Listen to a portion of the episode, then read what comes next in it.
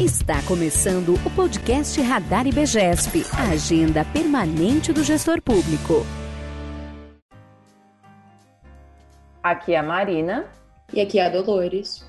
E essa é mais uma edição do nosso podcast.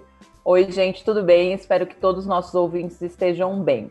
A gente hoje vai falar de um tema que está super em alta em 2020, que é home office na administração pública. E já que o assunto é esse, eu vou adiantando que nós estamos gravando de casa, porque o IBGESP está de home office desde o início da quarentena, né? Bom, mas vamos ao que interessa, que é apresentar a nossa entrevistada de hoje é a Luciana Duran, uma gestora pública com ampla experiência. Ela já passou por uma série de órgãos públicos e ela também é especialista em direito do Estado. É ela que vai falar para a gente de como está sendo o home office na administração pública. Mas antes de eu passar a palavra para Dolores começar a entrevista, eu queria dar uma provocada em vocês com algumas estatísticas. A primeira delas foi feita pela consultoria BAP, que mostra que 43% das empresas que não passaram a adotar o home office nesse ano de 2020 e a outra pesquisa da FGV mostra que mesmo depois do cenário pandêmico, o home office tende a aumentar 30%. E é com essa perspectiva de um futuro que tem um home office cada vez mais presente e desse presente também, que tem um teletrabalho que está super atuante, que a gente vai conversar. Bom, passo a palavra agora para Dolores, para ela dar o pontapé inicial nesse bate-papo. Obrigada, Marina. Então vamos é, começar com a sua provocação e com uma pergunta também para a Luciana. Então a gente queria saber se desde a adoção do home office, por conta do cenário da pandemia, você viu algum avanço nos modelos de teletrabalho nas empresas públicas. Bom, olá, primeiro, pessoal, uma honra estar aqui com vocês de novo, numa longa parceria também com o IBGESP. Espero que todos mesmo que estão nos ouvindo estejam muito bem.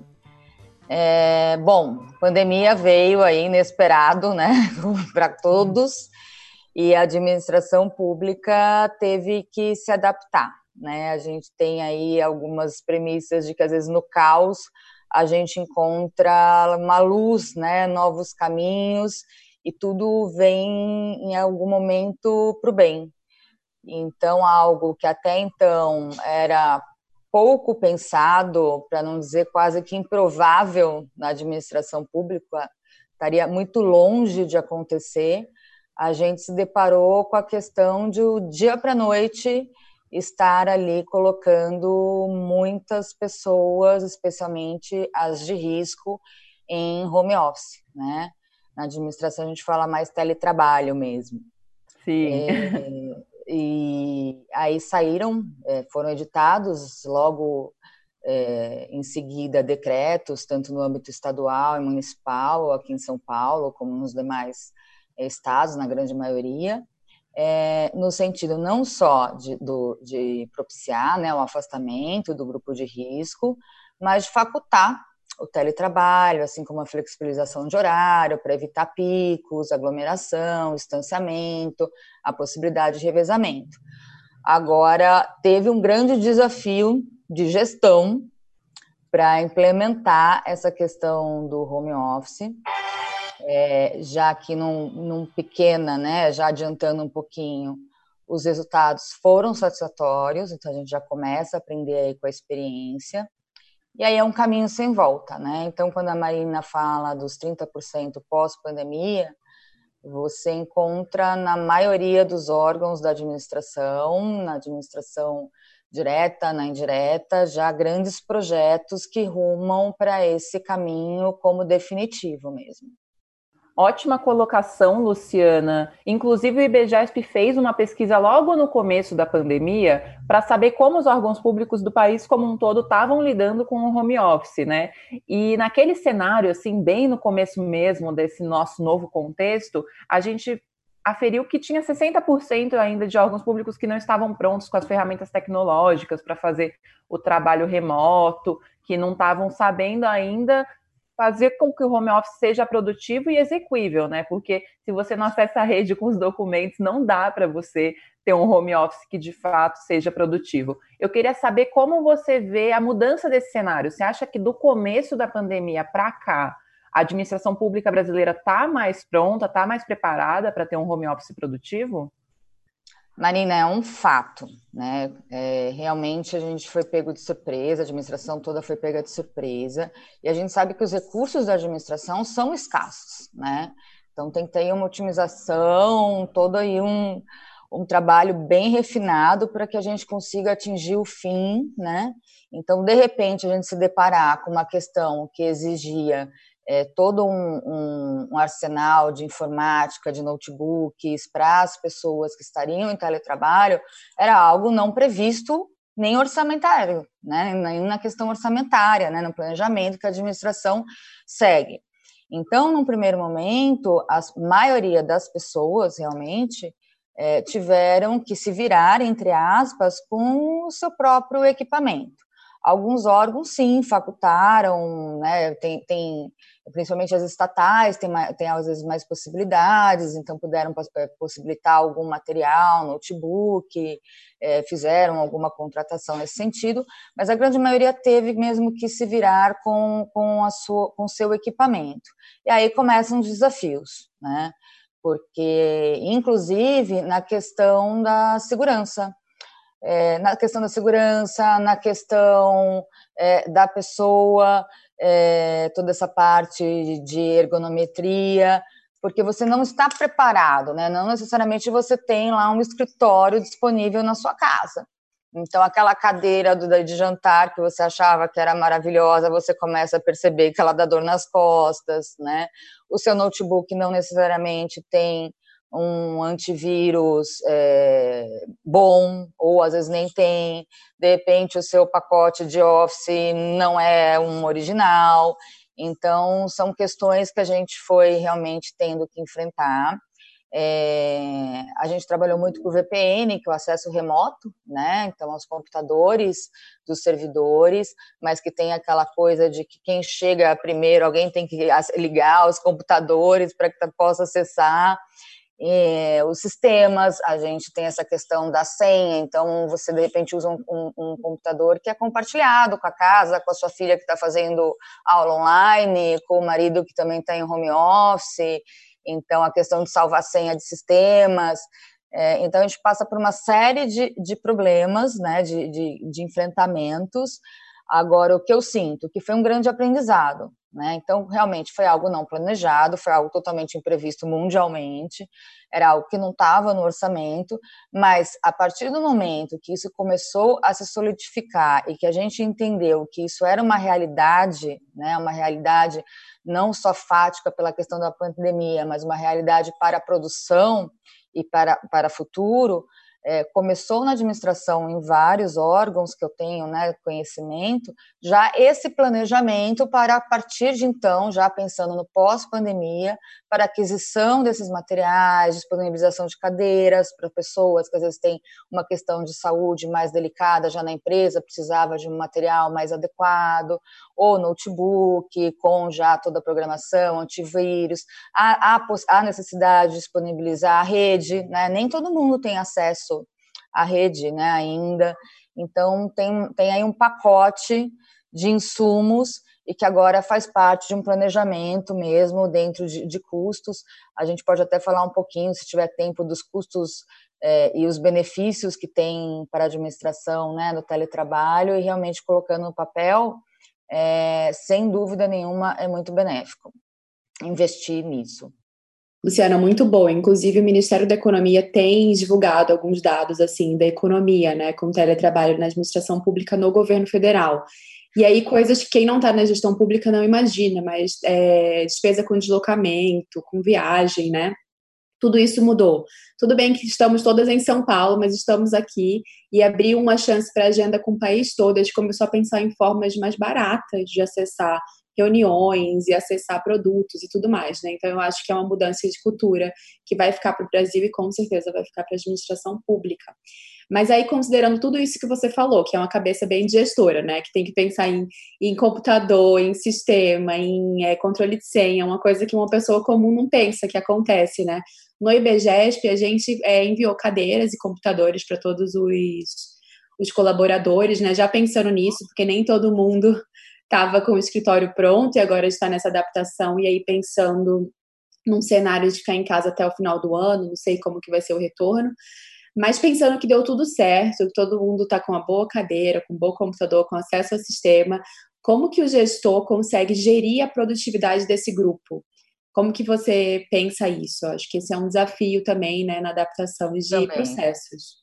Então, a gestão de pessoas é algo que sempre foi, né, um desafio para a administração pública, é, para qualquer gestor, acho que em qualquer esfera, na privada também, e no home office não seria diferente, né? Então a gente se depara com uma série é, de, de questões e aquele tem que ser aquele olhar muito assertivo e com muito bom senso do gestor, até porque a gente tem que pensar que eu tenho o home office numa situação de pandemia, onde a pessoa está com o filho em casa, né? De repente, aquilo que a gente já falou, marido, esposa, enfim, então também está tá, tá trabalhando em casa.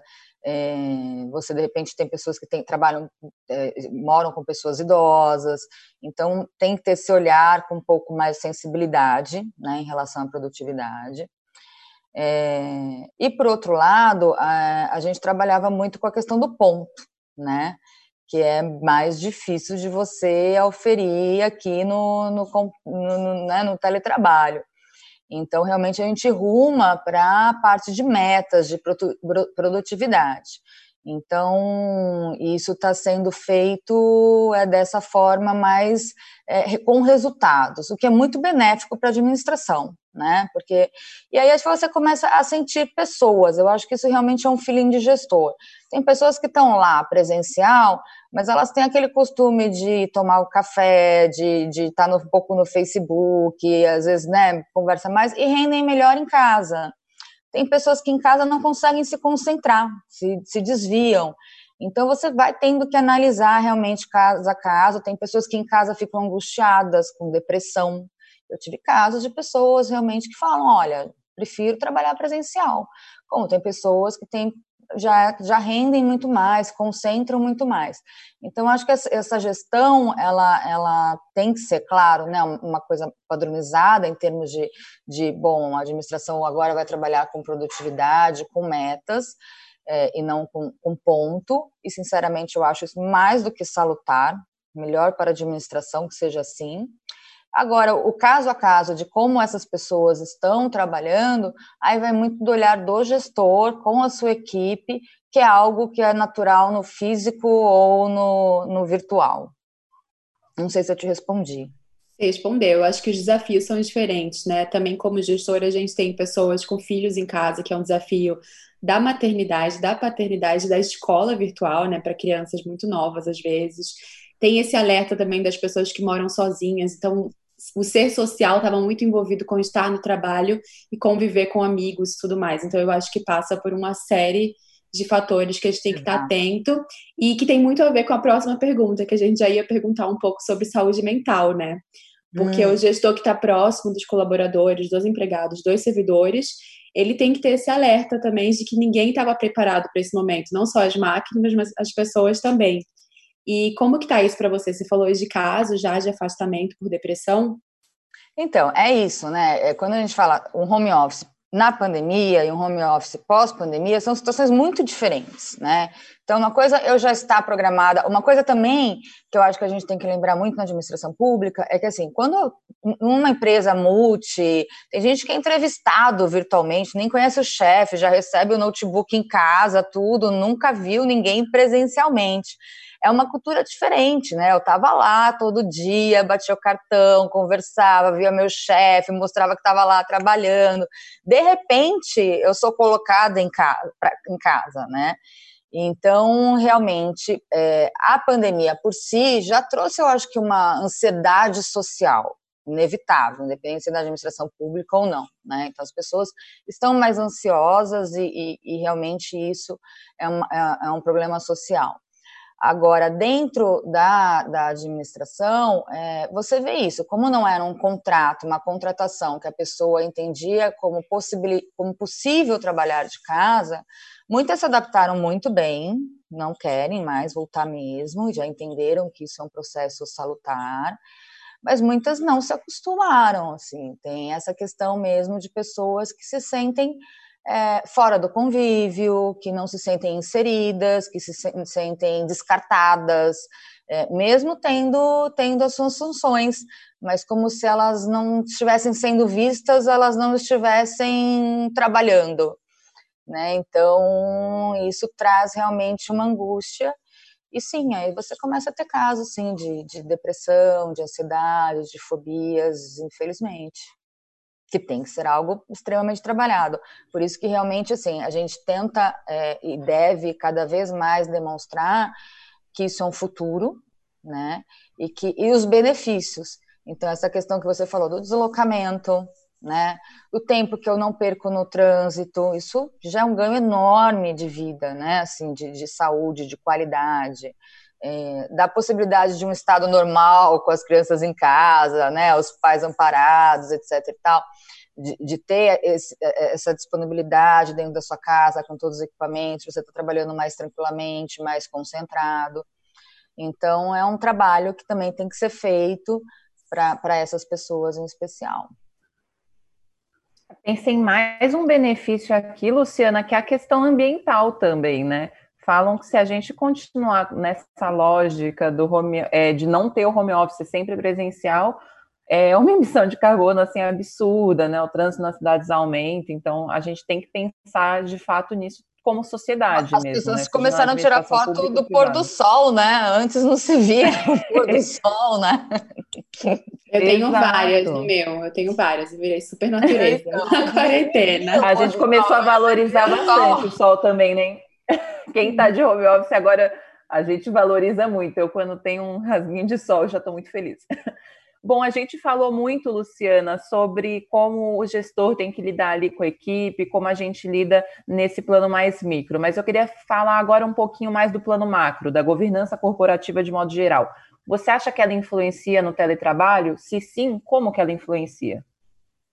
Sim, então eu acho que assim, é, a gente pensando no macro, para a empresa como um todo é um grande benefício, né? Então isso acho que já foi entendido e já foi assimilado enquanto enquanto gestores. É, eu tenho uma otimização de custo absurda. Então você já vê vários órgãos é, disponibilizando é, prédios com planejamento de disponibilizar andares, porque a gente sabe que infelizmente ainda há muitos prédios locados que não são próprios, né? Então, quando a gente fala de, desse pequeno insumo que eu vou ter, de, de compras, etc. e tal, no todo, ele é muito pequeno em razão do benefício que eu vou ter nessa otimização, inclusive, de espaço, né? É, então, a, a, gente pode ter também essa questão do coworking, que até esses espaços de, co, de coworking possibilita a integração entre áreas, né? Porque eu claro que tem áreas que precisam ter ali um, um, um local um pouquinho mais é, separado por um trabalho mais especial, enfim, intelectual, mas eu também eu, eu, eu, possibilito que nesses encontros presenciais, no revezamento, exista uma interação maior entre as pessoas, o que é salutar para uma governança como um todo, né? Então, é, de uma maneira macro, a gente vê realmente que é, este é, veio para nos ensinar que é um caminho promissor, é um caminho de otimização de recursos, é um caminho que a curto, médio prazo é, auxilia na qualidade de vida dos empregados, né, dos servidores. Então, sem dúvida nenhuma, é, é, é um planejamento que, que está sendo feito na maioria dos órgãos e, e sendo visto como algo extremamente salutar em todos os sentidos custo, é, saúde e produtividade também, né? Porque é aquilo que a gente falou, quando a gente começa a oferir por metas, né, e não por bater ponto, o resultado, eu estou buscando resultado, que é o que, que me interessa, né? Então, em, em termos de, de, os benefícios são, são, é, são muito bons. Eu acho muito legal até que a gente está trazendo esse tema para podcast, porque a gente também tem muito cidadão ouvindo, né? E aí eu penso nos estigmas que o servidor público tem de você entender que ele está passando por umas dificuldades também de orçamentárias, de recursos, para se adaptar a uma realidade que talvez o mercado privado conseguiu responder mais rápido, tem mais verba para oferecer os recursos. Pensando em coworking, se aproximar um pouquinho mais da cultura também, né, que, que o mercado vai provocando na administração pública. A gente até fez um post sobre isso, os desafios que o servidor passa e que as pessoas não entendem, esse estigma mesmo que existe, né? Isso é muito legal de trazer que a realidade de adaptação é com foco em meta, que precisa de estrutura e que tudo isso tem que ser calculado em termos orçamentários. Isso é muito legal aí para o que a gente tem feito em termos de representar muito o que o servidor é para a sociedade, né? Então, Luciana, uma outra curiosidade que a gente tem, aí pensando na sua experiência em empresa pública, é a adaptação dos conselhos, né, dessas coisas mais ligadas aí às regras mesmo de governança corporativa e estruturas, código de conduta, comitê Jéssica, como que isso está acontecendo? Bom, na verdade também foi aí uma, um, um grande, uma grande mudança né, de cultura, é, essas reuniões de conselho de administração, conselho fiscal, é, órgãos de extrema importância aí na governança corporativa, estão sendo todas virtuais desde o começo da pandemia e 100% eficaz. Né? Então, na verdade, hoje em dia, se a gente quiser fazer uma reunião presencial, é porque a gente quer se ver mesmo, porque não há necessidade, né? Isso ficou muito claro. É, então, a, a, empresa, as empresas seguem, as, as, as pautas seguem, nada está parado por causa da pandemia, pelo contrário, então, 100%. A questão da governança, de, da gestão, da área de conformidade, comitê de integridade, compliance, é claro que eles começaram a ter um novo olhar também sobre essa questão até de gestão de riscos, né? Quando, quando a gente falou lá atrás a segurança da informação, nessa questão do, do meu aparelho pessoal, a gente se fala muito nisso, na segurança da informação, né? Agora também vem aí a LGPD para somar a tu, tudo isso. Então, começa-se, de repente, a, a, a, ter um novo olhar de mapear riscos de cada área das estatais ou da administração direta, já também pensando que nesses procedimentos é, algo que a gente já falava, e a gente já falou bastante disso, né, da lei de transparência, então, de todos os documentos Sim. digitalizados, né, de que tudo na administração deveria já nascer, tramitar, ser arquivado, ser lido por órgãos externos é, digitalmente. Então, isso no Estado está bem avançado em alguns outros órgãos está um pouquinho mais para trás, na direta até está bem avançado. Então, isso mais do que nunca se torna imperioso. Né? Então, quem, quem ainda não chegou no 100%, agora mais do que nunca precisa arrumar para esse 100%.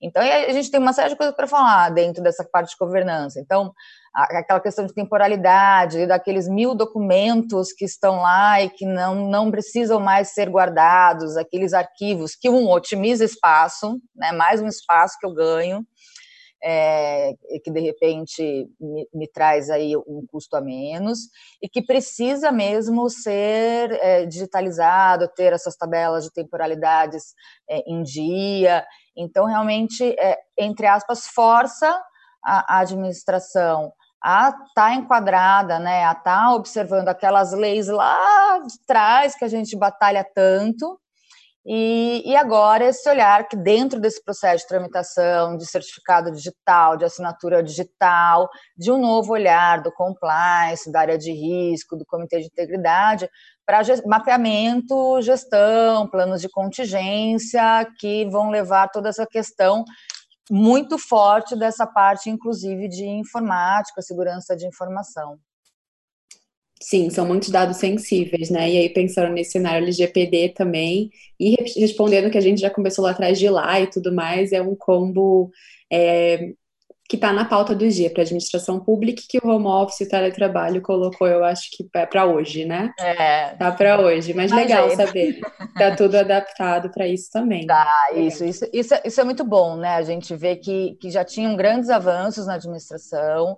Então, imagina se hoje a gente tivesse, a gente não tivesse a maioria dos órgãos com aí 80, 90, alguns 100% digitais. Seria impossível falar em home office. Impossível, né? Então, aquele trabalho que se começou de formiguinha lá oito anos atrás, agora se algum órgão ainda está um pouquinho para trás, é uma corridinha, né? Mas não é mais um, um, começar do zero. A gente não conseguiria falar, tá tendo essa conversa se isso tudo já não tivesse acontecido. Então, também, por outro lado, já é um, um ganho muito grande a gente ver esse cenário, mas aí a governança entra nesse mapeamento né, mais forte de riscos é, e de planos de contingência, de sistemas, de paralisação de sistema, enfim, que possa obstaculizar alguma coisa nesse sentido. Com certeza. Luciana, e o que eu penso, é, você está falando muito dessas bases sólidas né, do passado, que está tentando solidificar mais ainda no presente, o que sem dúvida mostra que então o home office tende a evoluir. E eu queria deixar claro para quem está ouvindo que o home office da pandemia não é o que se espera, né, do normal do home office. Quando a gente fala de ganho de qualidade de vida, óbvio que não é num cenário pandêmico, não é com as crianças não matriculadas no colégio presencial, tem uma série de coisas. Então, eu queria saber o que, que você espera, assim, para finalizar, do home office do futuro na administração pública. Você vê com bons olhos? Como é que é? Qual, como é que você vê isso? Eu acho que veio para nos, nos, dar uma experiência é, e assim um choque, né? É, provavelmente se a gente tivesse começado esses projetos dentro da administração, talvez eles, talvez, né? É, é tudo um cenário, mas é, demorassem para se efetivar.